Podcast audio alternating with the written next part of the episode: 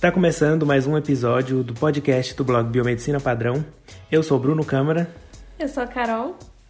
E hoje a gente vai falar aqui um pouco sobre a trajetória né, profissional da Carol aí durante tanto a graduação, iniciação científica, no mestrado e no doutorado. Né? O que, que ela faz, onde que ela mora, o que, que ela come, hoje no Globo Repórter. Oh, não, programa errado. Vamos lá então, Carol. Então, bora lá, né? Depois de muita insistência, eu resolvi dar essa entrevista pro Bruno. Olha, foi muito difícil, viu? Foi complicado, mas até que enfim eu consegui entrevistar a doutora Carolina. Ainda não. Ainda não. Mas quarentena, né? Vai acabando as coisas que fazer. Mas antes, um recado. Depois de muito tempo, eu percebi que a gente precisava, principalmente os estudantes, de materiais bons, baratos e confiáveis para complementar os seus estudos. Foi então que eu decidi produzir apostilas de vários temas, como hematologia, parasitologia, uroanálise, e em breve vai, vão ter outros temas muito pedidos, como bioquímica, imunologia. Então, se você quiser conferir as apostilas que já tem e ficar de olho nas que vão ser lançadas, entra lá no blog biomedicinapadrão.com.br barra apostilas.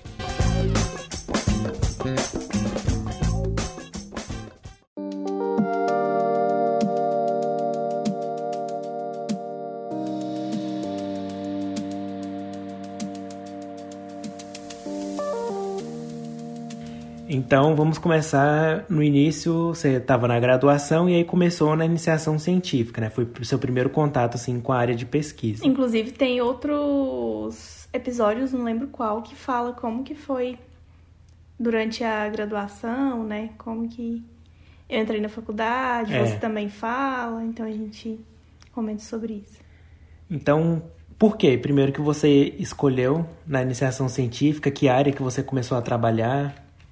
Assim como eu falei no, no outro episódio, na verdade, quando cheguei no, no segundo período, eu acho, de graduação, eu vi algumas pessoas falarem sobre iniciação científica. Na verdade, desde o primeiro semestre eu já ouvia falando, mas quando chegou no segundo semestre, eu vi algumas pessoas da minha turma já é, com iniciação científica. E aí eu parei e pensei assim, uai, como assim? Eu, eu tô ficando para trás, né? Eu tenho que fazer alguma coisa. E aí, algumas pessoas já começaram a receber bolsa, inclusive, sabe? Então, tipo assim, tinha um pouco mais de seis meses que a gente estava na faculdade, já tinha gente lá dando seus pulos. Eu falei, não, não posso ficar para trás. Só que eu não fazia ideia de como começar isso. Então, em um, uma noite, assim, meio que desespero, eu pensei, nossa, o que, que eu vou fazer? E eu comecei a entrar em todos os os sites dos departamentos que tinham a ver, que poderiam me oferecer alguma coisa. Então, entrei no site do Instituto de Ciências Biológicas, faculdade de enfermagem, de nutrição, de tudo. E aí eu achei um, um anúncio antes da iniciação científica para valer.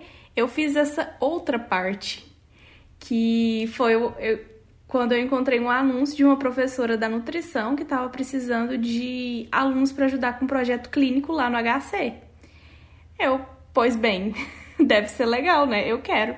E aí eu fui, marquei com ela, fui lá, conversamos e, e eu comecei a fazer essa, esse trabalho lá.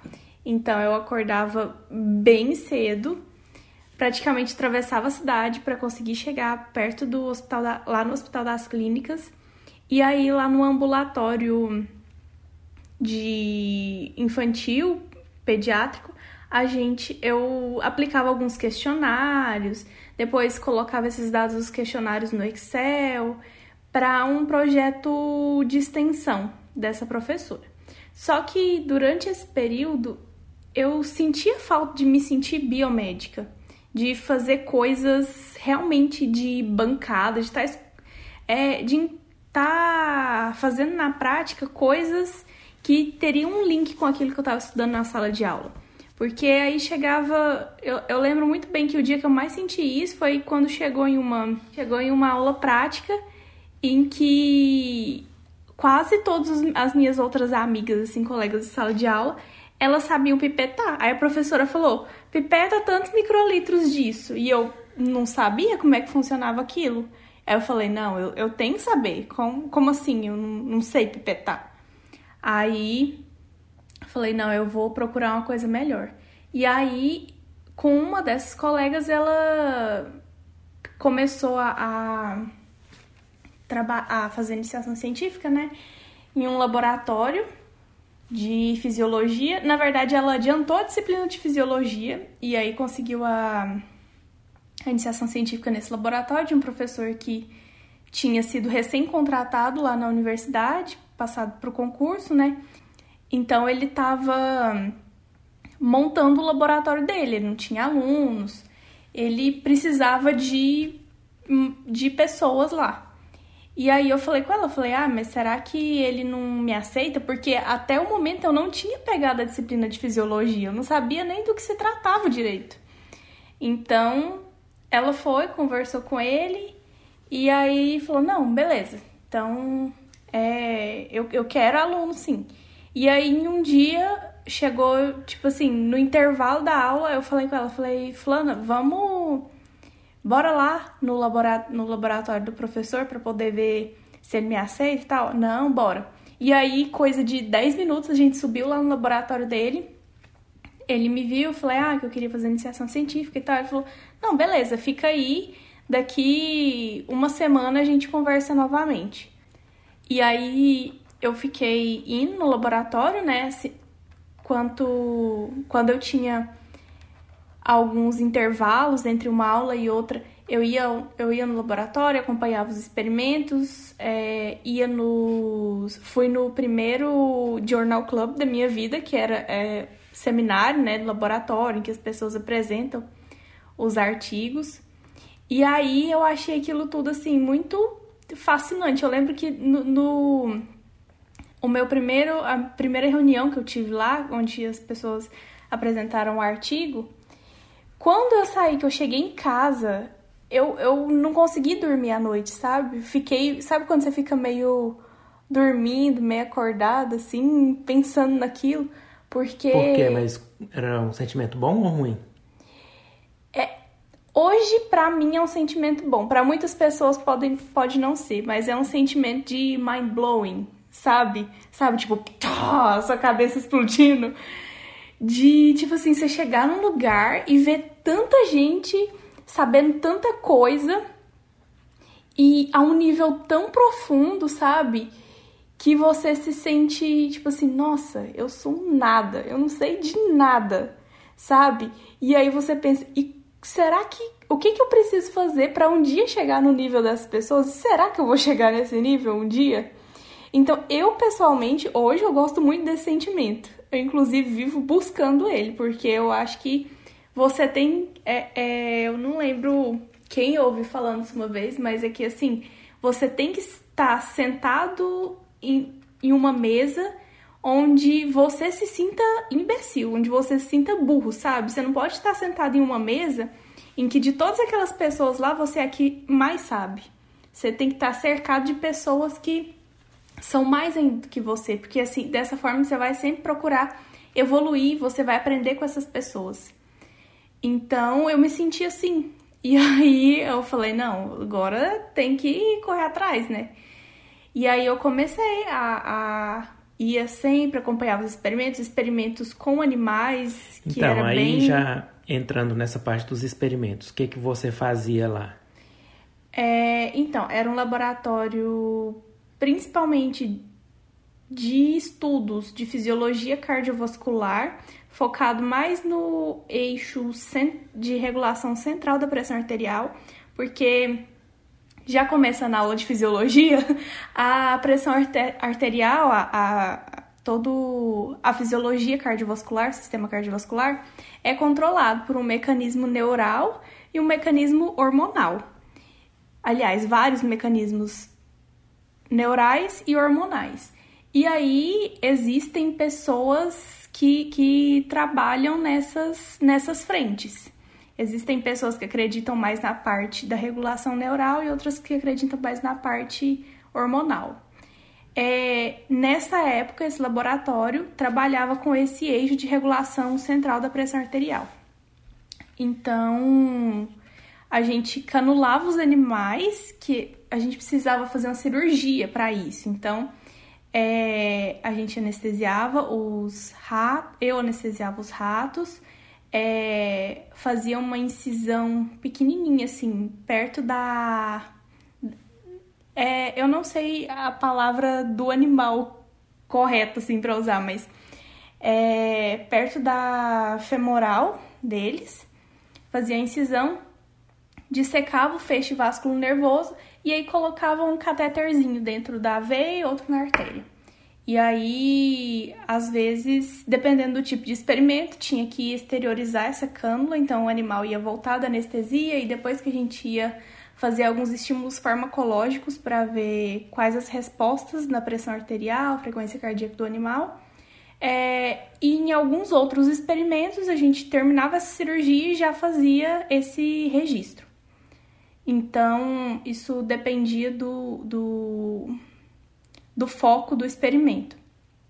Então, era basicamente isso. Só que, é, não sei se vocês têm muita noção, mas um rato de aproximadamente 250 a 300 gramas, que é o padrão que se utiliza para experimentos de animais adultos, ele é pequeno. É, é, bem pequeno. Então, quando você pensa na veia na artéria femoral desse animal é menor ainda. Então, você conseguir dissecar aquilo lá e colocar um catéterzinho lá dentro, fazer um buraquinho para colocar um catéterzinho é algo que exige muita destreza. Então, foi muito bom para mim isso, porque eu aprendi a ter uma destreza com as mãos, uma coordenação motora muito boa. Que hoje, se eu precisasse ser cirurgião, eu acho que eu teria um, um, um uma habilidade uma a mais. habilidade a mais, sabe? Um, um plus. Então, e eu, eu gosto muito disso, sabe? De ter essa destreza. E aí a gente fazia basicamente esses experimentos. Mas você tinha um projeto seu ou você estava participando de algum mestrando, algum doutorando? No início eu ajudava, né? Porque esse processo de canulação, aprender a fazer cirurgias é algo que demanda muito treino, muito tempo. Então, assim, às vezes eu chegava no laboratório uma hora da tarde e ia sair sete horas da noite tentando fazer uma canulação. Sabe? É, é algo bem, bem complicado. E, e aí, é, durante esse tempo, eu só treinava. Assim que eu tava bem treinada, eu conversei com o orientador. Ele falou: Olha, a gente tem esse projeto assim que eu queria ver. Que eu, eu não vou. Não vou falar exatamente o que era o projeto por uma questão de ética científica. É, mas era um projeto que precisava estabelecer todo um protocolo para um registro de estresse. E aí, isso não significa que o registro de estresse é algo que vá maltratar o animal, tá? É, então, a gente, eu comecei a trabalhar para estabelecer esse protocolo do registro de estresse, estabeleci o protocolo, só que as, esse, esses experimentos de canulação, eles são bem complicados, porque quando você tem que, quando você vai registrar o animal na hora, é ok, porque o rato tá deitado lá. Quando você tem que fazer cirurgia e o animal acordar para no outro dia você fazer aquela, aquele registro, é muito complicado. Porque a cânula entope, enfim, tem uma série de outros problemas. Às vezes o animal pode morrer. É...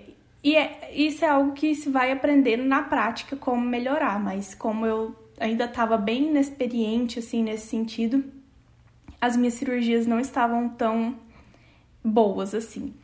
E aí, por mais que eu tentasse, eu não estava tendo muito sucesso nos meus registros. Então, às vezes, eu podia passar lá um dia inteiro fazendo cirurgia nos animais, chegava no outro dia, ou um rato morreu, ou um rato é, não tinha registro, ou o registro não ia bem como esperado. Então não estava dando certo. E aí é, eu conversei com esse meu orientador na época e ele me sugeriu um outro projeto que a gente ia avaliar a função renal. E aí foi desse projeto que surgiu o meu TCC. Que ele falou: olha, falta mais ou menos um ano para você se formar, para chegar ao seu TCC, então vamos começar esse outro projeto para ver se agora dá certo. E aí, é, basicamente, é, como a gente avalia a função renal em ratos.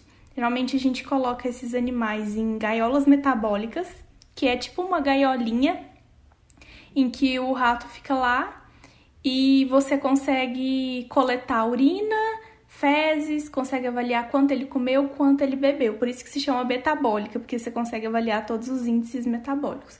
E aí eu tratei esses animais com um determinado peptídeo e depois de tanto tempo eu tive, eu tinha a, o resultado.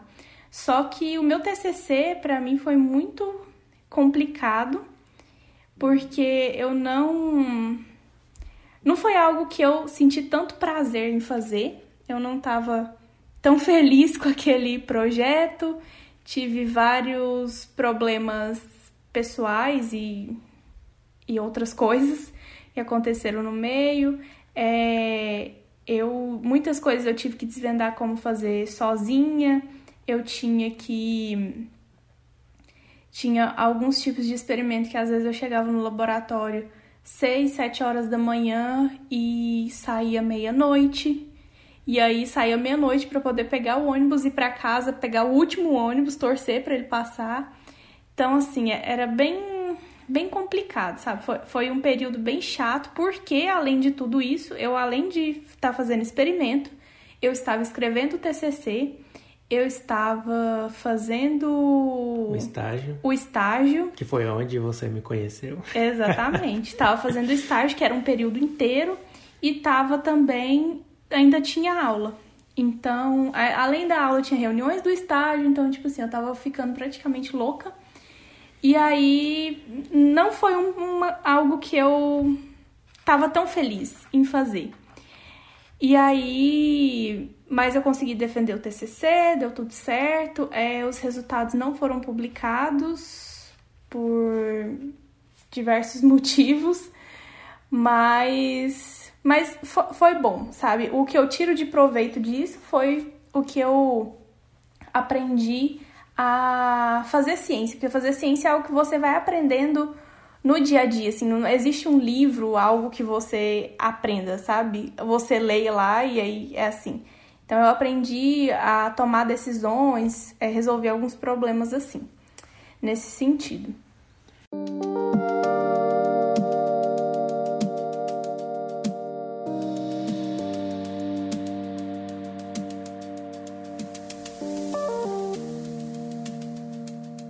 Bom, e aí então é, você fez o TCC, formou e tudo mais. E aí era uma vontade sua fazer o um mestrado? Como que foi essa escolha?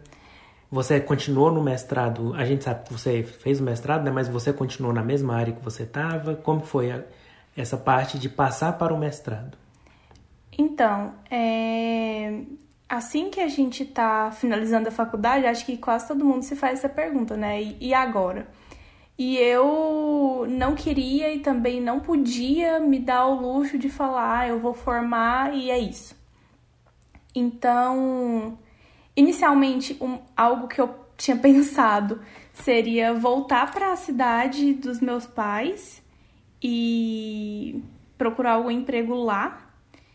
Mas o, o meu estágio não foi algo que. Eu, eu não me sentia segura para poder trabalhar em um laboratório de análises clínicas, porque eu não tinha muito esse conhecimento. Além disso, eu tinha conhecido o Bruno, então isso deixava o meu pezinho um pouco lá. É. E eu, mas eu tinha gostado muito dessa parte científica, sabe? E eu ficava pensando que seria legal eu fazer um mestrado. Então, eu já tava ali, meio que seria tranquilo para eu continuar na área. Eu falei, ah, vou fazer o mestrado. Então, eu comecei a fazer o mestrado, mas eu troquei de orientador. É, continuamos no mesmo departamento, mas eu fui para o laboratório de outro orientador. Só que nesse, com esse outro orientador, a gente eu ia trabalhar com a regulação hormonal da pressão arterial e do sistema cardiovascular, que é um eixo completamente diferente, é um mundo completamente diferente. É um modo de pensar diferente. Então. Mas deu para você, pelo menos, aproveitar a sua experiência já com os animais, né? Sim, com certeza. Porém, os experimentos que eu, faz... que eu ia fazer eram bem diferentes. Eram experimentos de órgãos isolados. Então, uma hora eu trabalhava com um animal outra hora eu trabalhava com o órgão do animal.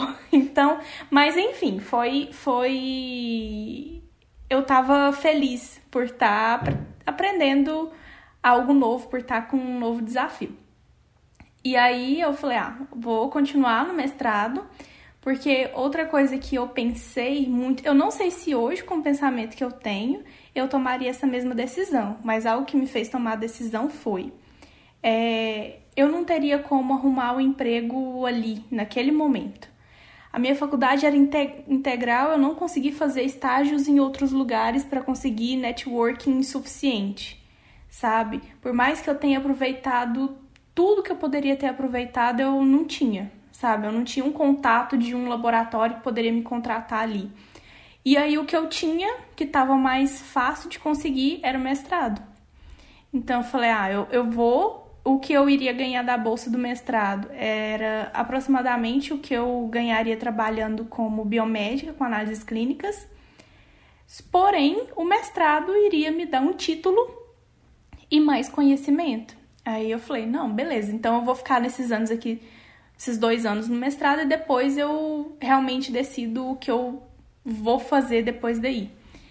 E aí eu Fui, prestei o processo seletivo, graças a Deus eu consegui passar bem colocada para conseguir a bolsa. E aí comecei. Então, no mestrado eu estudava é, é, a regulação hormonal, mas principalmente hormonal e central, principalmente o eixo parasimpático da regulação da pressão arterial e todo o sistema cardiovascular. E aí eu consegui, durante todo o, o processo, todos os dois anos do mestrado, eu consegui ter um, uma expertise maior, acho que a gente vai amadurecendo, né? Como pessoa e como profissional ali, mais ou menos junto. E foi, foi um período também muito bom. O que acontece com o mestrado é muito corrido. A gente acha que não, mas mestrado é. Nossa, você pisca o olho, chegou a qualificação, depois pisca o olho, chegou a defesa de novo. Então, eu, eu lembro que eu trabalhei muito. Hoje, quando eu lembro, assim, do mestrado, eu lembro que eu trabalhava muito. Também tinha muitas cirurgias, mas eu, eu estava mais preparada, eu tinha mais conhecimento do que eu estava fazendo, eu tinha... Minhas técnicas estavam melhores. E aí, eu consegui qualificar, ok, defender, tudo, tudo, tudo certo, depois dos dois anos. E aí, de, acabou esses dois anos, eu tive que tomar uma nova decisão. Não, mas calma aí, você passou pelo mestrado muito rápido. Fala pra gente algumas, alguns experimentos legais, que eu, eu sei que você tem muito experimento legal que você fazia. Conta aí pra gente, assim, com... Então, no... Eu sei que tem um coração isolado, que é muito legal. No mestrado, eu vou, eu vou explicar da uma outra aula de fisiologia. No mestrado, eu avaliava o, se existia um, uma ligação entre um tipo de controle hormonal e o controle parasimpático da de todo o sistema cardiovascular, da função cardiovascular como um todo. E aí, para isso, primeiro eu fiz experimentos, aqueles mesmos experimentos que eu falei de canulação dos animais, eu fazia esses experimentos nos animais em si, é, registrava eles ali no momento, como eu eles não precisavam acordar, eu queria avaliar aquele efeito agudo do peptídeo. Quando a gente fala efeito agudo, é tipo na hora. Coloquei o fármaco aqui e já vi a resposta. Eu queria avaliar aquele efeito agudo na pressão arterial e na frequência cardíaca. Eu fazia canulação femoral desses animais e fazia canulação também ventricular, que é, é nada mais é do que uma cirurgia também dessa, um acesso que a gente faz é, próximo ao esternocleidomastóide, a gente consegue vir na carótida com uma cânula até chegar no ventrículo. E aí, quando você vê no computador o, tem todo um sistema de aquisição de dados, né, que está conectado a essa cânula. Então, no, no, computador você consegue ver a diferença da pressão arterial e da pressão ventricular. Que qual que é a diferença? A pressão arterial geralmente vai de 120 a 80 milímetros de mercúrio. Quando você está dentro do ventrículo, a pressão vai de 120 a zero, porque você não tem essa resistência periférica. É do 120 a zero. A zero. Uhum. Porque o, o coração faz a sístole e depois a diástole. Às vezes vai até um pouquinho negativo, tipo menos 10. Eu, eu não sei qual Como a tradução. aquela hora que tivesse bem espremidinho aqui. É, eu não sei qual a tradução disso para humanos, eu tô falando de animais. É, às vezes ia até menos 10, menos 5, assim, um pouquinho, porque às vezes a própria cânula lá pode fazer um, um vácuo. Mas enfim, o, a cânula tá dentro do ventrículo e aí você consegue ver essa, essa diferença. Então, isso indica que a cânula está dentro do ventrículo. É um, é um processo que você consegue avaliar a função cardíaca sem é, retirar o coração. E esses experimentos, vocês pegam os protocolos em artigos ou é uma coisa, uma técnica já bastante tempo padronizada? Os ou dois. vocês meio que inovam? Como é Os que dois. É... Em, em congressos de fisiologia cardiovascular, isso é algo que todo mundo sabe do que se trata, todo mundo faz de praxe, então assim, é, é algo muito bem estabelecido e porque existem muitos artigos já publicados com isso. Então, é uma é uma técnica já bem estabelecida. Além disso, existem várias empresas que vendem esses sistemas de aquisição de dados, que dão vários cursos, webinars, coisas do tipo. Legal. Então é algo bem padronizado. E aí eu consegui avaliar nesses experimentos o efeito desses dois sistemas de controle da função cardiovascular, tanto no coração, na função ventricular esquerda, tanto quanto na pressão arterial. E aí quando eu falo função ventricular esquerda, por quê? Porque se a gente for lembrar da anatomia, da fisiologia do coração, como funciona o ciclo cardíaco, o ventrículo esquerdo que é responsável pela circulação sistêmica e o ventrículo direito pela circulação pulmonar. Então, por isso que sempre que a gente faz avaliação de função cardíaca, geralmente a gente avalia ventrículo esquerdo. Se você quiser avaliar algo relacionado a disfunção respiratória, é, algo mais relacionado ao sistema respiratório, você avalia o ventrículo direito. Então, eu fazia esses experimentos, tive um resultado X, e aí depois fui fazer os experimentos de órgãos isolados. Então, como funciona esse experimento? A gente é, sacrifica o animal, retira o coração disseca esse coração e coloca ele em um sistema que a gente chama de sistema de Langendorf. O sistema de Langendorf, ele proporciona que o coração continue batendo por horas. Então você, o coração tá lá, sabe? Batendo. Você tira do, do animal, coloca ele num sistema e ele fica batendo sozinho. Sim. Sozinho, entre aspas. É, é. A gente fornece para ele oxigênio, é claro, né? Pra ele conseguir exercer suas funções metabólicas. CO2, né, tudo isso em uma mistura carbogênica. O CO2 para ajudar a tamponar a solução. É uma solução que vai passando por ele, que se chama Krebs-Hinger, que é de glicose, bicarbonato, magnésio, cálcio, potássio, vários desses, desses íons, íons e substâncias que são necessárias para o coração é, deflagrar o potencial de ação e conseguir é, continuar contraindo e relaxando, exercendo as suas funções. E, e também tudo isso é aquecido, é um ambiente a 37 graus Celsius. Então, Claro que existem alguns. E o, o pH também é controlado? É... Porque a gente sabe que o pH, do, pelo menos do sangue humano, é de 7, varia de 7,35 a 7,45. Vocês têm essa noção lá? Primeiro, é, na solução vai bicarbonato uhum. para tamponar a solução. Na solução também vai CO2, tampona mais ainda.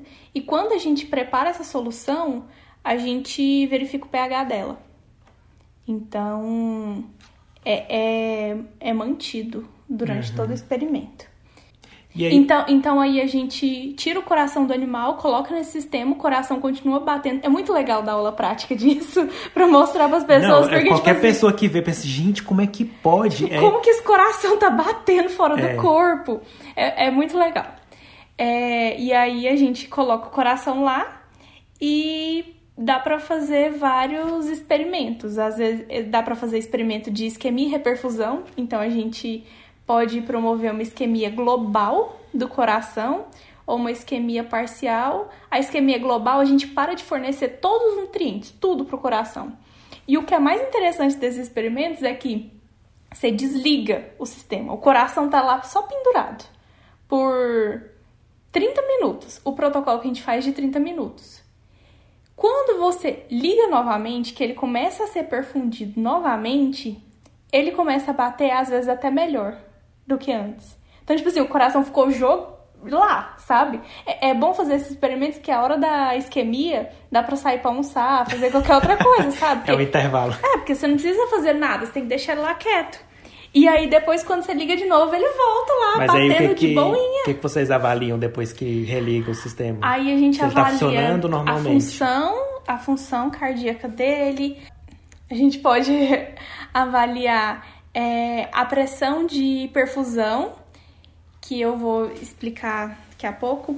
A gente avalia a frequência cardíaca, a gente pode avaliar se quando ele volta, ele tem muitas arritmias, muitas estrosístoles, e aí dá para avaliar a DPDT também, que é uma derivada da pressão intraventricular, enfim, dá para avaliar várias coisas. E aí, com, como que funciona esse experimento? Falando de mais detalhes, a gente canula a horta do animal em uma em uma canulazinha também. Então, o coração, o que ele tá lá batendo, ele não tá bombeando a solução. Na verdade, quando a gente canula a horta, a gente tem que ser muito preciso para não danificar a válvula. Por quê?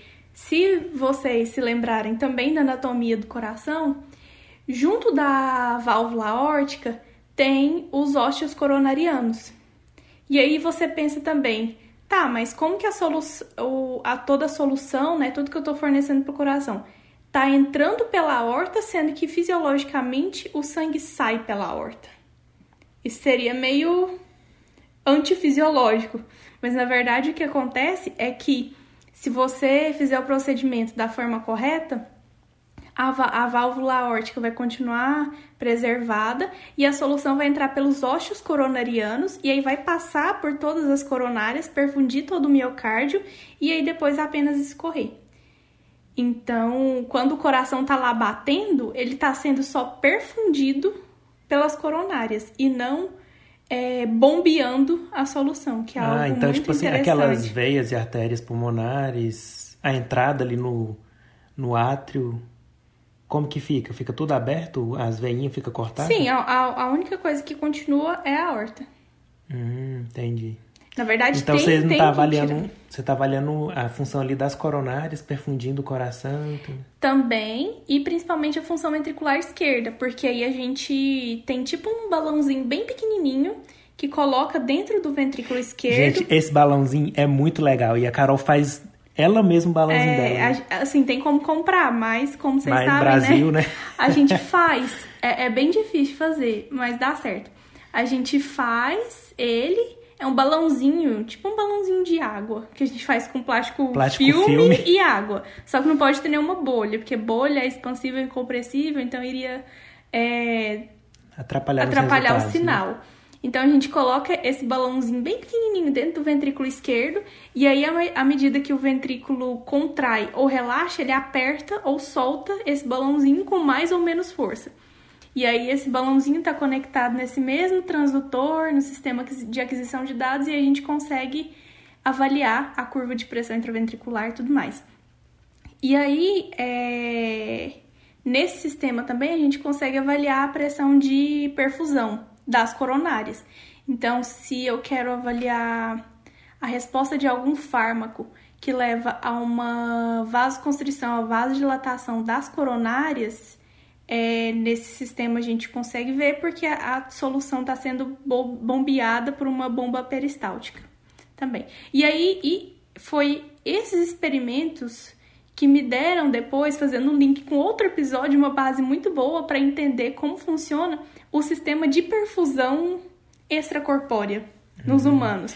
Porque o princípio das coisas é basicamente o mesmo. A única coisa assim que eu não consegui, que eu demorei um pouquinho assim para pegar, é exatamente como que funcionava tudo ali, onde que você devia pensar ou não, qual tubo que ia para qual lugar.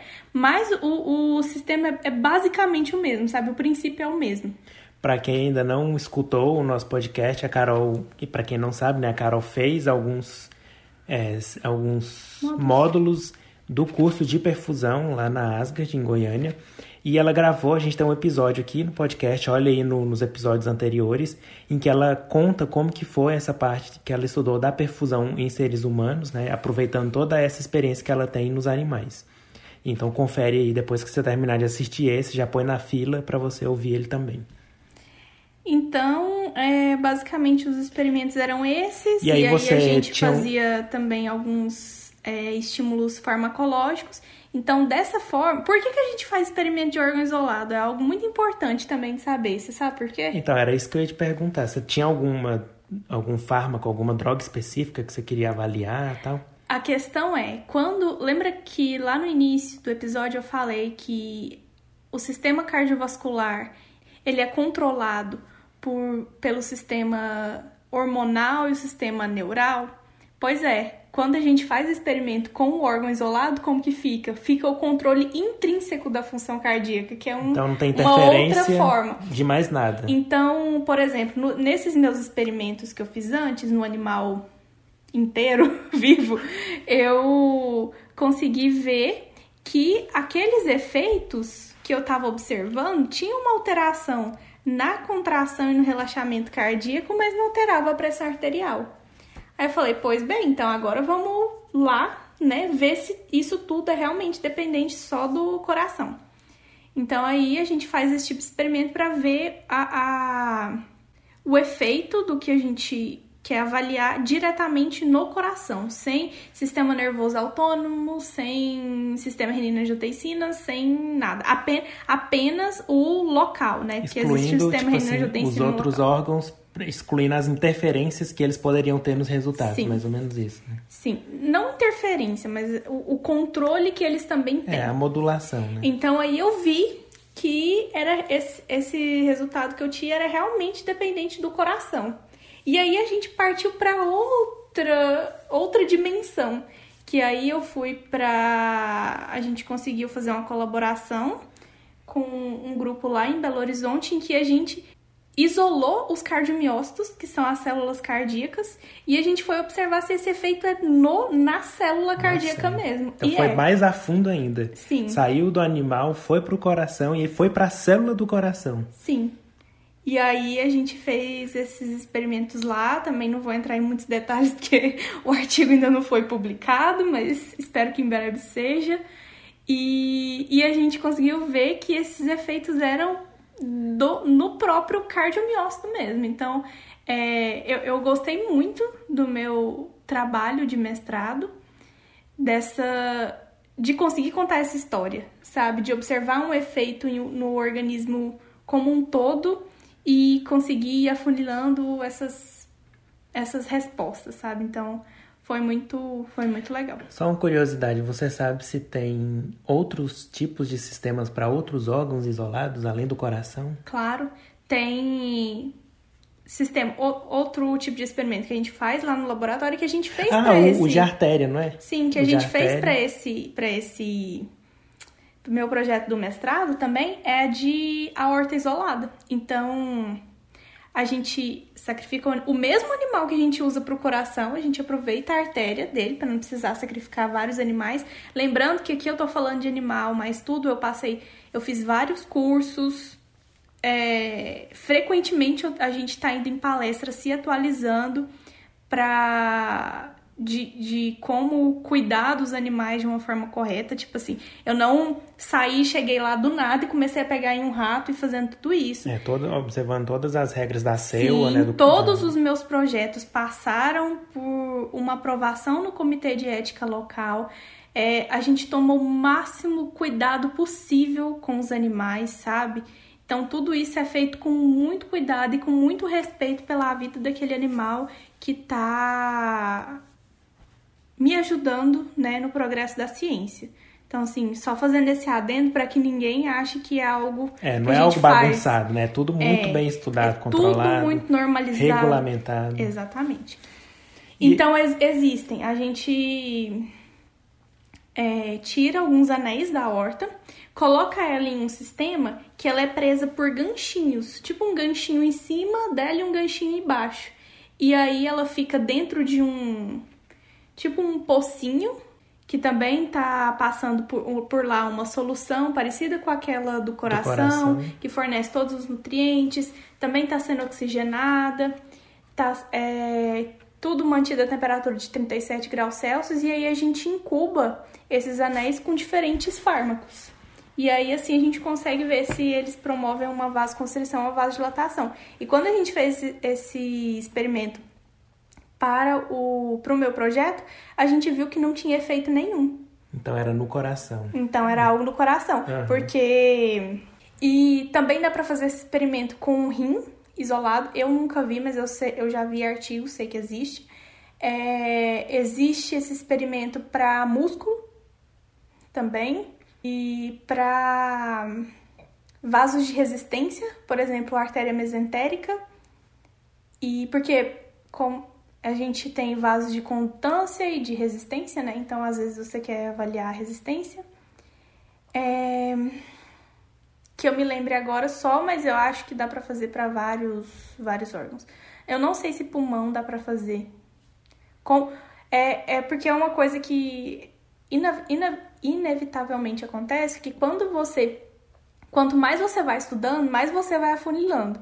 Então, eu estudo é, sistema cardiovascular, estudo principalmente o coração, estudo a, a, o controle hormonal de um peptídeo em si. Então, assim, vai só funilando o seu, é. o seu conhecimento, sabe? Mas eu sei Mas que existem é, a ciência é assim, né? Muito bom. E você tá, tipo, feliz com os resultados do seu mestrado? Foi algo que você, tipo assim, ao decorrer dos experimentos, foi algo que foi construindo um, um tipo uma historinha que você realmente viu que tinha um, alguma coisa boa ali de resultado? Sim, eu, eu fiquei muito feliz com os resultados que a gente teve no, no mestrado. Eu adoro, sabe, o artigo que a gente. Inclusive, o artigo está escrito, a gente só precisa depois de algumas burocracias para submeter, mas eu gostei muito do resultado dele. É um experimento de ciência básica, que, que é algo que a gente tem que ter em mente também, que tudo que a gente está pesquisando às vezes não é só para desenvolver um novo tratamento, desenvolver um novo medicamento. Tudo que a gente, para a gente fazer isso, a gente precisa primeiramente estudar nos livros, certo? Aquelas informações que estão lá nos livros, se às vezes você pegou o Bernie Levy, Margarida Aires, o livro do Guyton, esses livros de fisiologia, é, as informações que estão lá, elas saíram de algum lugar. E esse lugar é da ciência. Então. Principalmente nas pesquisas básicas. Né? Exatamente. Então, pesquisa básica é para isso, para entender como que o, os sistemas funcionam, sabe? Não necessariamente vai gerar um medicamento, né, lá Não, na frente. Mas é para entender, por exemplo, no, no, com esse meu experimento do mestrado, eu vi que há uma interação esses, entre esses dois mecanismos de controle da pressão entre esses dois mecanismos de controle da função cardiovascular e que é de uma forma independente da pressão arterial. Então, isso vai contribuir para que vários outros é, estudos. estudos. depois é, consigam é, avançar nesse conhecimento. Então você está tipo que plantando uma sementinha que vai despertar novos estudos, assim como despertou Sim, em você, no seu orientador, né? Muito bom.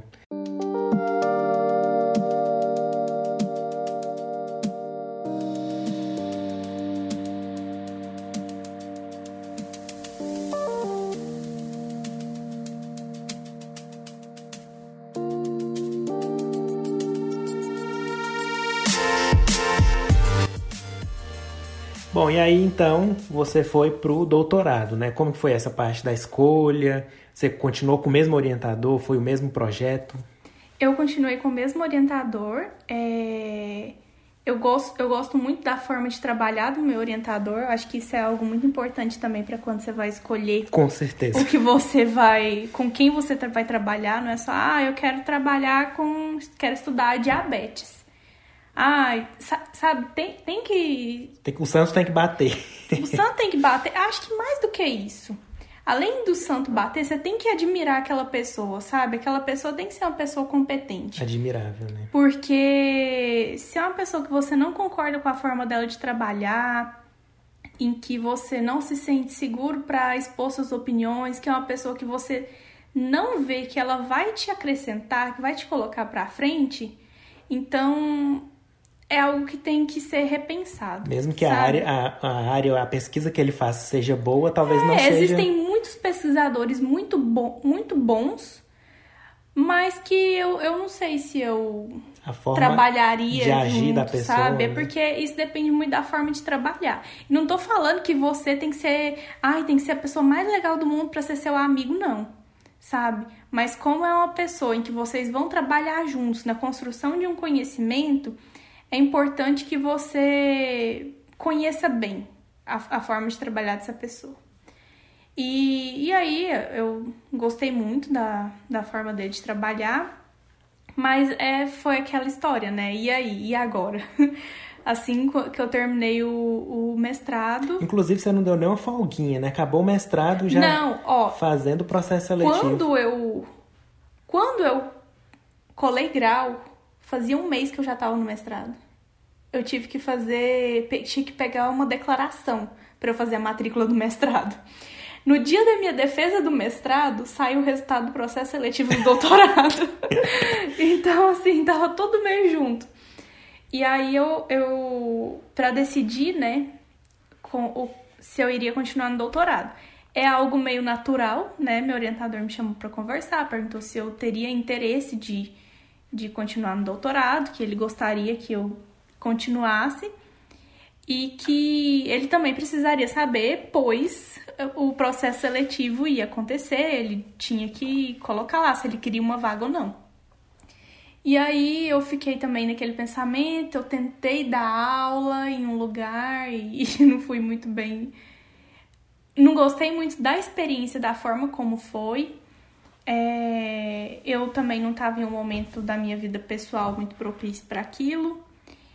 E, enfim, eu continuei no decidi continuar no doutorado. Para mim, naquele momento, eu decidi que era o que mais valeria a pena para mim.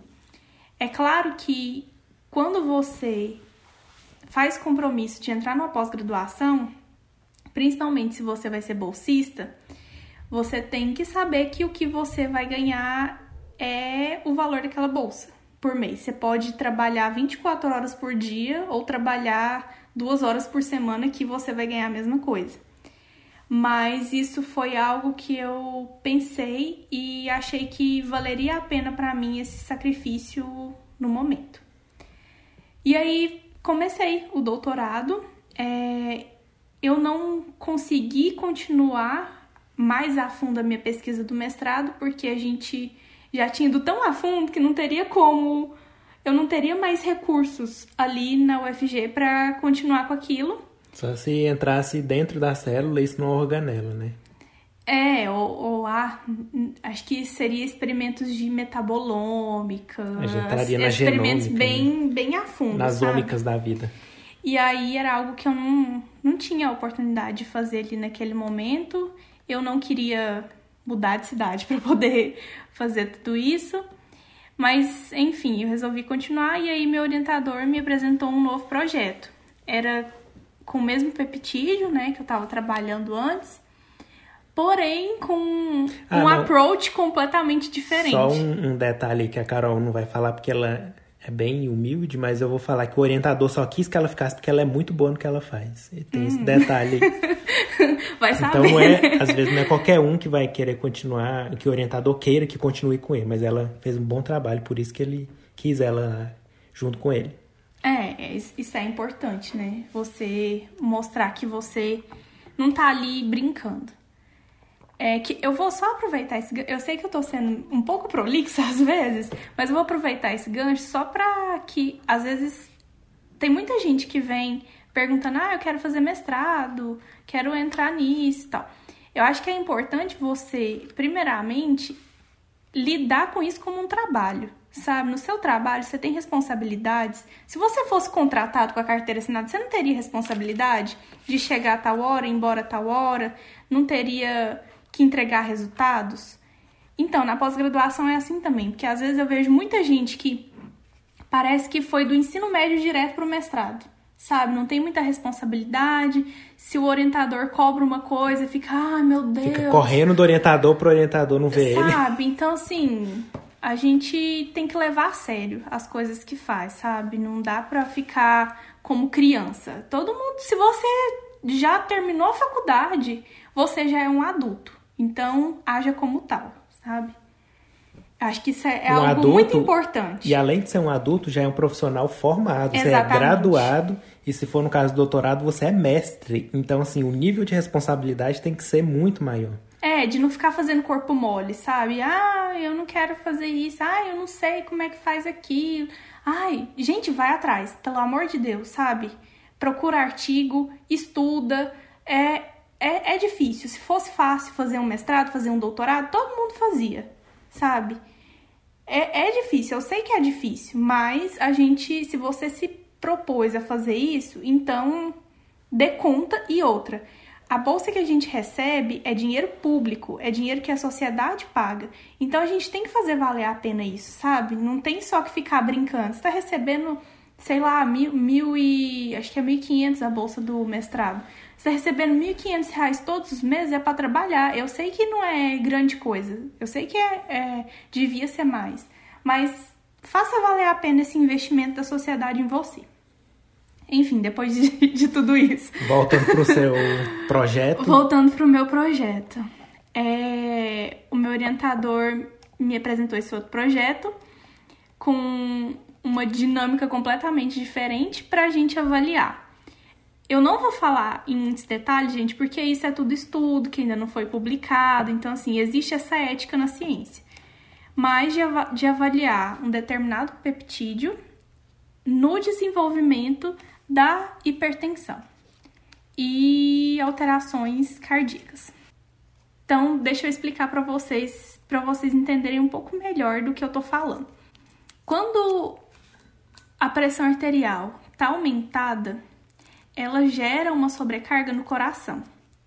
Essa sobrecarga no coração, quando vai persistindo por vários dias, meses e anos, ela leva a alterações na morfologia do coração. Então, o coração desenvolve o que a gente chama de, de hipertrofia cardíaca.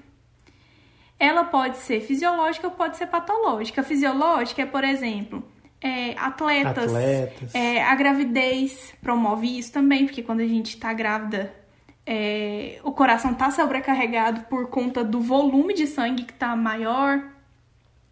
E existe a parte patológica, em que é causado principalmente por alterações na pressão arterial. Se essa hipertrofia ela é caracterizada por um aumento do tamanho dos cardiomiócitos e é, uma alteração na disposição deles, então às vezes eles podem estar mais em série ou mais em paralelo, isso vai alterar a forma como os sarcômetros se organizam, todo o aparelho contrátil se organiza para o coração contrair. E isso gera também as, é, a morte de alguns cardiomiócitos, que aquele lugar onde ele estava é substituído por colágeno, principalmente gerando uma fibrose. Para um, um, tecido que deve ser tão maleável, tão contrátil como o coração, fibrose não é, é algo bom. então, e tudo isso, se for se persistir, se não tratado, pode evoluir para uma insuficiência cardíaca, que é quando o coração não consegue receber um grande volume de sangue e ejetar esse grande volume. É, então, existem essas alterações decorrentes da pressão arterial, da hipertensão arterial. Então, qual que era a nossa ideia? Será que se a gente pegar animais que são espontaneamente hipertensos, ou seja, a gente tem certeza que eles vão desenvolver hipertensão, a gente pegar esses animais bem na infância deles e começa, enquanto eles ainda não têm níveis de pressão arterial altos, será que se a gente tratar eles com esse peptídeo, eles vão desenvolver hipertensão arterial? Segundo, se desenvolver ou não hipertensão arterial, eles vão ter essas alterações cardiovasculares, principalmente cardíacas? Então, é isso que a gente investigou. Então, eu peguei os ratinhos com três semanas de idade, que é bem quando eles desmamam da mãe As deles. Coisinha rosinha. Eles estão rosinha ainda? Nesse... Não, eles estão bem fofinhos. Eles pesam cerca de 50 gramas. Nossa. é uns naniquinhos, assim. E eles já estão com um pelinho, assim, um pelinho bem fofinho.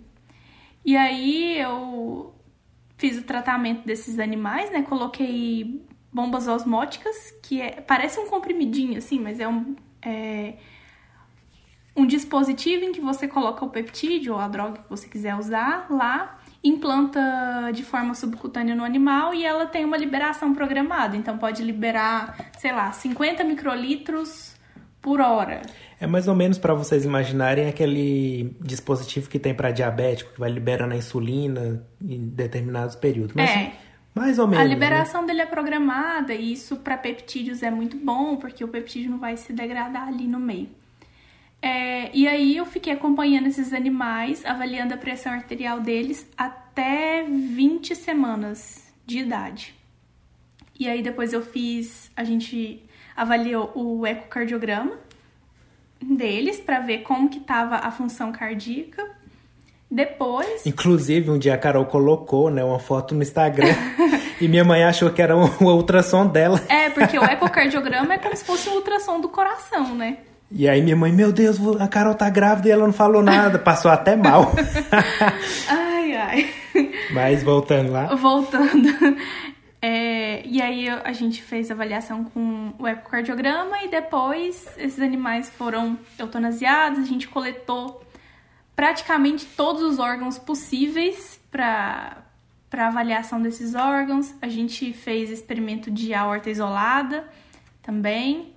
E depois disso eu fiz o Western Blot desses tecidos, fiz principalmente do coração para ver que que tava que, que a gente tinha de alteração de expressão proteica ali.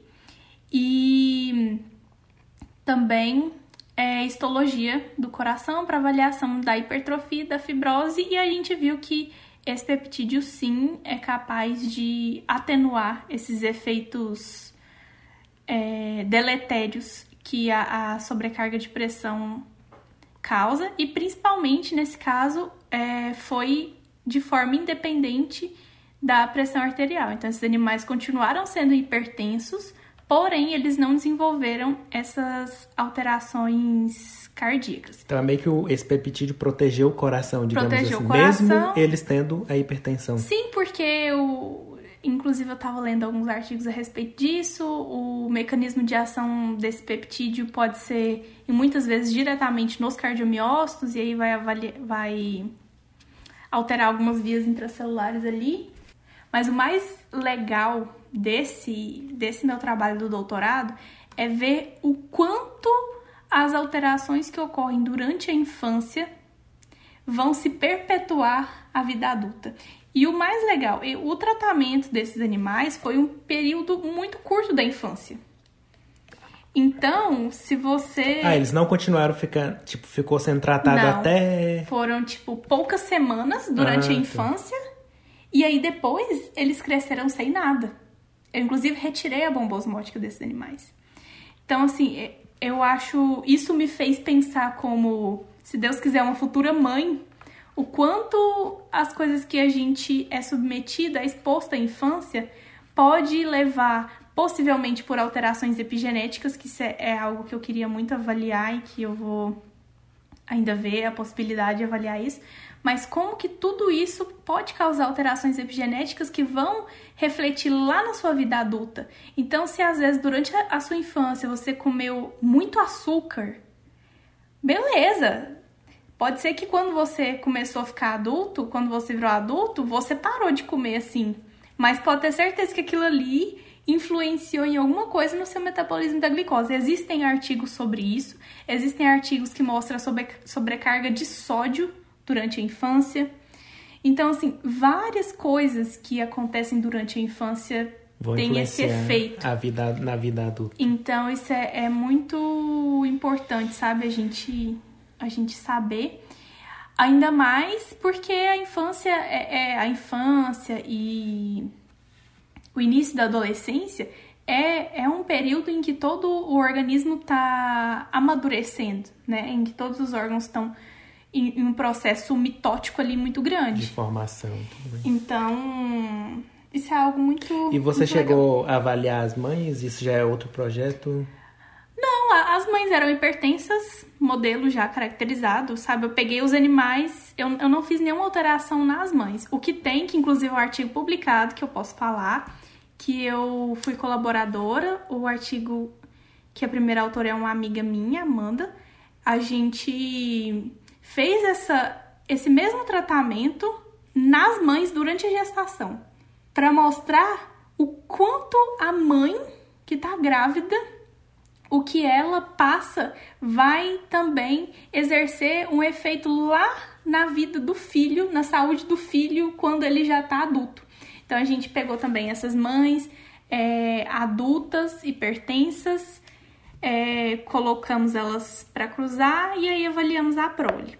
A prole, principalmente de ratos, a prole dos ratos machos, a gente viu que mesmo com eles lá com 18, 19 semanas, que é quando um rato é considerado adulto, eles não desenvolveram hipertensão. Os que foram as mães que foram tratadas? As mães, os filhos das mães que foram tratadas. E eles também tinham essa atenuação de todos os efeitos deletérios cardíacos. Então, isso é algo muito que a, que a gente tem que pensar, sabe? E começar a tomar cuidado mais com a nossa saúde. É.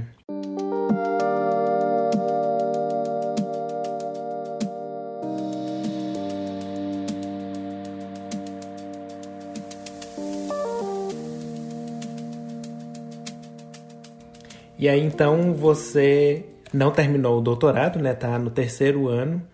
E aí você veio para o Canadá fazer o doutorado de sanduíche. O que você está trabalhando aqui no Canadá, lá no laboratório, tem a relação com isso que você estudou no Brasil? Como que está sendo a sua pesquisa aqui no Canadá? Tem. Quando o meu orientador me falou da possibilidade de fazer um doutorado de sanduíche, a gente pensou em duas hipóteses.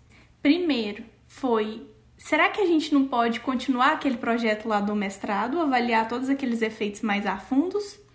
Ou será que a gente pode fazer uma outra avaliação desse seu projeto do doutorado?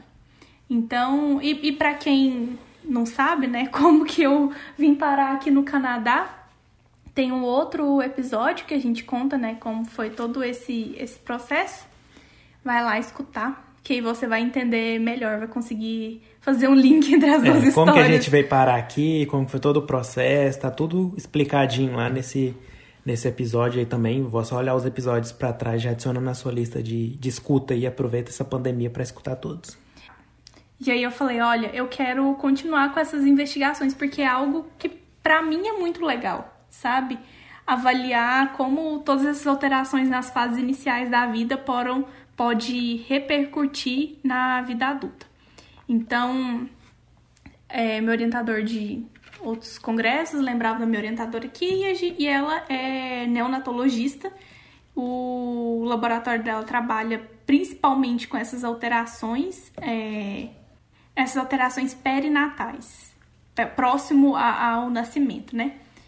E aí a gente, eu vim pra cá e aí eu fui, eu vim para fazer as mesmas, praticamente as mesmas avaliações do efeito desse mesmo peptídeo, porém em um modelo que mimetiza alguma das altera algumas das alterações do nascimento prematuro. Então, agora eu estou fazendo essa avaliação aqui com foco principalmente na função mitocondrial. Então, eu tive esses, esses resultados lá no Brasil E agora que eu tô avaliando, eu, eu tive esses resultados lá no Brasil com animais que tinham um, uma predisposição a ser hipertensos. Aqui eu tô trabalhando também com animais que têm essa predisposição a ser hipertensos. É, outros estudos já comprovaram isso, porém por uma causa diferente que é o nascimento prematuro. Não, não é que esses ratos nascem prematuros, mas sim que é um modelo de hiperóxia durante a infância que mimetiza essas alterações cardiovasculares e car cardiorrespiratórias. Eu estou avaliando se esse, esse tratamento também consegue atenuar essas é, alterações cardiovasculares e se a função mitocondrial está envolvida nesses efeitos, se ela está prejudicada se o tratamento consegue melhorar. Então, para que vocês entendam em que momento eu estou, eu tô, o meu trabalho no Brasil ficou praticamente finalizado. Eu consegui terminar praticamente tudo que a gente tinha proposto a fazer. É, o artigo está escrito, a gente agora, como tá tudo meio bagunçado, né, durante essa pandemia, a gente tem que terminar de fazer alguns experimentos para elucidar melhor as vias que estão envolvidas e depois submeter o artigo, mas assim, essa parte tá bem pronta. O meu projeto aqui eu tô conseguindo andar com ele, espero que eu consiga terminar o máximo de coisas possíveis até eu voltar para o Brasil. Quando eu voltar para o Brasil, eu vou ver a possibilidade de fazer um terceiro projeto e aí que tenha uma correlação com esse assunto também, eu já tenho algumas ideias em mente, para aí no final, na minha tese, eu ter três capítulos que conversam entre si.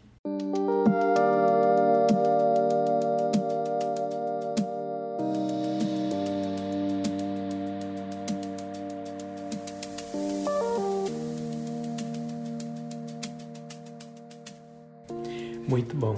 Bom, e por que que eu quis, né, que a Carol falasse disso tudo? Porque ultimamente a gente, vocês, muitas pessoas estão sabendo, né, que a gente está aqui no Canadá e perguntam muito, né, nossa, como que faz para ir para o Canadá? Como é que faz para estudar aí? E acho que na cabeça da maioria fica parecendo que é uma coisa fácil, né? Mas pelo episódio de hoje, vocês viram que não é só assim, ah, entrei no doutorado, vou para lá. Primeiro ela teve que passar por todo um processo de iniciação científica para aprender a trabalhar com as técnicas, fez o, o mestrado, estava já no doutorado há um ano, quase dois, e aí que ela foi fazer o processo seletivo para o programa de doutorado sanduíche da CAPES e conseguiu ser aprovada. E ela já tinha o, o inglês, ela já sabia falar inglês também. Então não é que é Sim, ah, é a coisa mais simples do mundo. É toda um, uma carreira que ela veio construindo para quando chegou na hora certa do doutorado, ela conseguiu né, ser aprovada no processo seletivo. Então vocês têm que ter uma noção de que as coisas não são fáceis, não vêm rápido, mas se você for se preparando, na hora que você estiver preparado, a oportunidade aparecer, você consegue aquilo que você deseja, né? Exatamente. E eu acho que assim, também não, não, se, não se prenda à sua zona de conforto. Se eu tivesse continuado na minha zona de conforto, provavelmente eu não teria vindo para cá. Se eu não tivesse vindo para cá, eu teria deixado de viver e de aprender, amadurecer muitas coisas na minha vida pessoal, claro, mas profissional principalmente. Hoje eu tenho um senso crítico profissional muito diferente do que eu teria lá. Hoje eu consigo ter uma visão mais ampla de como a ciência funciona, de como as coisas devem ser, e isso contribui para que eu me forme como um profissional diferente, sabe? Então, isso é algo que me que me deixa muito feliz por ter tomado essa decisão de vir. É, ai, gente, aqui é, é, é legal estar tá aqui? É, é claro que é legal, mas a gente abriu mão de coisas para estar tá aqui, sabe? Não não foi algo fácil, sabe? Você abrir mão da sua vida em um lugar para se dispor a viver algo assim. Para praticamente nascer do zero, né? Porque a gente não conhecia nada aqui, né? É, é difícil. dá um medo danado. Você tem que ficar longe da sua família, você tem que ficar longe do seu cachorro, você tem que deixar de viver muita coisa, sabe?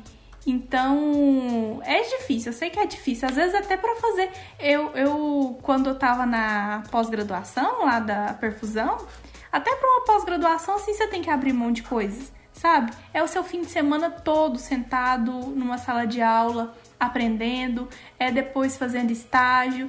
Então, assim, a gente tem que abrir mão de, de certas coisas. Mas pra conseguir sempre, outras, né? mas sempre sabendo que você está dessa forma, mas você não vai ser assim para sempre. Você sabe o que que isso vai te dar lá no futuro. E outra coisa que para mim também é, é muito importante é que eu aqui eu comecei a ser desafiada, mas não desa desafiada como aluna, mas sim desafiada como profissional. E isso é muito bom, porém é muito difícil. Uma vez que, como eu saí da, da como eu saí da faculdade, fui para o mestrado, depois para o doutorado, meio que eu sempre continuei nesse status de aluna. E aí o, o, o, maior desafio que a, gente, que a gente tem, assim, é uma prova, é um professor te perguntar um negócio na aula. Aqui, a partir do momento em que, depois do dia em que eu tive uma reunião, e aí eu falei, ah, eu acho que eu podia, que a gente podia fazer assim. O que, que você acha? Perguntei para minha orientadora, ela falou assim, uai, eu não sei, você que é expert nesse, nesse assunto, então você que tem que me falar. E aí você pensar assim, tudo bem, é assim que eu que ao meu ver tem que ser e você você ter essa autoconfiança, saber que tudo que você vem estudando, vem estudando e fazendo te dá um conhecimento para você tomar certas atitudes e você ter peito para poder conseguir é, continuar com isso, sabe? Você tomar essas, essas decisões, sabe? Que você sabe se você tomar a decisão errada, vai ter uma repercussão negativa ali, mas de você. Isso é ser profissional, sabe?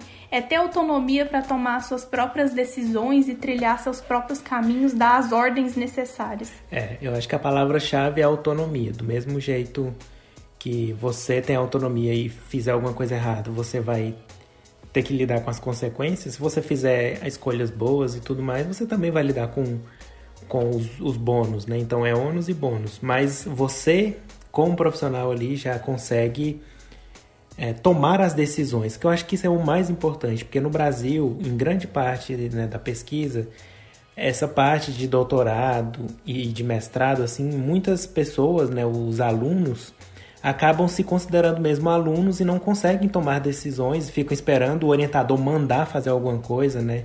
Fica lá, às vezes faz um experimento, dá errado, e aí espera o orientador duas semanas para falar com o orientador para falar que deu errado, em vez de tentar resolver aquilo.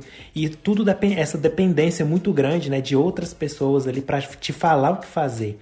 E eu acho que aqui também, agora eu também estou né, na, na área de pesquisa, como assistente de pesquisa, eu vejo que a, a, a, nossa orientadora lá, a dona do laboratório, digamos assim, né, a professora principal, ela não fica no nosso pé o tempo todo cobrando. Cada um sabe o que tem que fazer. Tem uma reunião por semana, todo mundo fala o que fez, dá novas ideias, vê o que, que tem que ser mudado, mas não tem uma cobrança. Cada um tem a sua autonomia e sabe que se não fizer vai ter consequências, sabe? Então, é muito diferente quando a gente olha. Eu acho que todo mundo tinha que ter essa experiência de trabalhar em, num, num, local onde que a pesquisa é mais considerada uma profissão, como profissional e não somente como um, se considerar ali um estudante.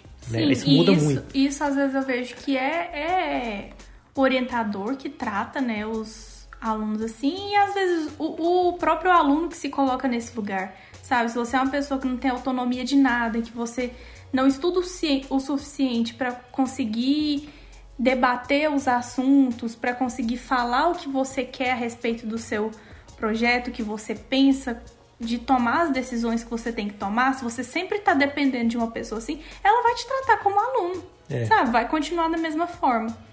Então, eu acho que o grande, o grande diferencial, se você me perguntasse assim, qual que é a, a chave do segredo para ser um bom aluno de mestrado, doutorado, assim, para você conseguir ter um êxito maior, não tô dizendo que eu sou a melhor, mas que o que eu vejo de diferença, as pessoas conseguem adquirir um respeito maior nesse, nesse meio são as pessoas que vão além, sabe? Que sempre estão lendo artigo, que sabe argumentar, sabe tomar as decisões. Então isso é muito.